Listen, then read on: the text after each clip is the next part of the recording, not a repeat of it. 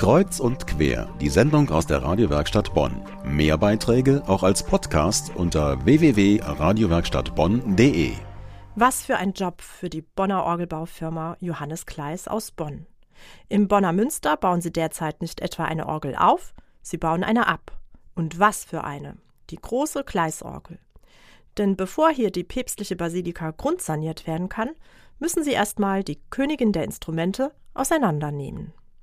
Johanna Risse hat den Orgelbauern dabei über die Schulter geschaut.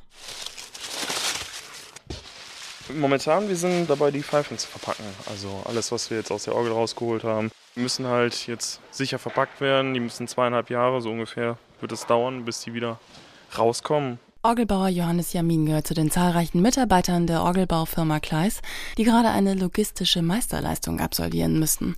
5000 Orgelpfeifen hat die Orgel im Bonner Münster und alle müssen sorgsam eingepackt werden, und zwar stehend. Damit die Orgelpfeifen rund bleiben. Macht man das nicht, könnten sie sich oval verformen. Doch nicht nur der Klangkörper verschwindet, auch der Orgelprospekt, die Schauseite der Orgel, so Johannes Jamin. Also wir haben mehrere Spanplatten, die wir nachher um die Orgel rumbauen. Also die wird quasi wie so ein stabiles Zelt eingehaust, damit die komplett hermetisch abgeriegelt ist, damit die gesichert ist, während hier die Arbeiten in der Kirche sind. Gerade der Orgelprospekt im Bonner Münster ist eine beeindruckende Verpackung. Der Bildhauer Manfred Sauer schuf für die Münsterorgel einen der größten geschnitzten Orgelprospekte Europas. Dieser sorgte seinerzeit für Kontroversen. Der Prospekt zeigt nämlich nicht nur biblische Szenen oder die sieben Lebensalter, sondern auch zeitgenössische Ereignisse, wie beispielsweise die erste erfolgreiche Transplantation eines menschlichen Herzens und die ersten Astronauten. Orgeln wie diese sind daher für Orgelbauer Dominik Haubrichs auch kleine Denkmäler. Es gibt ähm, viele alte historische Orgeln, die man als Denkmal betrachten kann. Viele Orgeln, zum Beispiel der Orgelbauer Stumm oder König, der Gebrüder Silbermann und so weiter. Also da gibt es schon sehr viele alte Zeitzeugen an Instrumenten. Die Orgelbaufirma Kleis ist Weltmarktführer im Orgelbau. In der ganzen Welt sind Orgeln der Bonner Firma zu hören.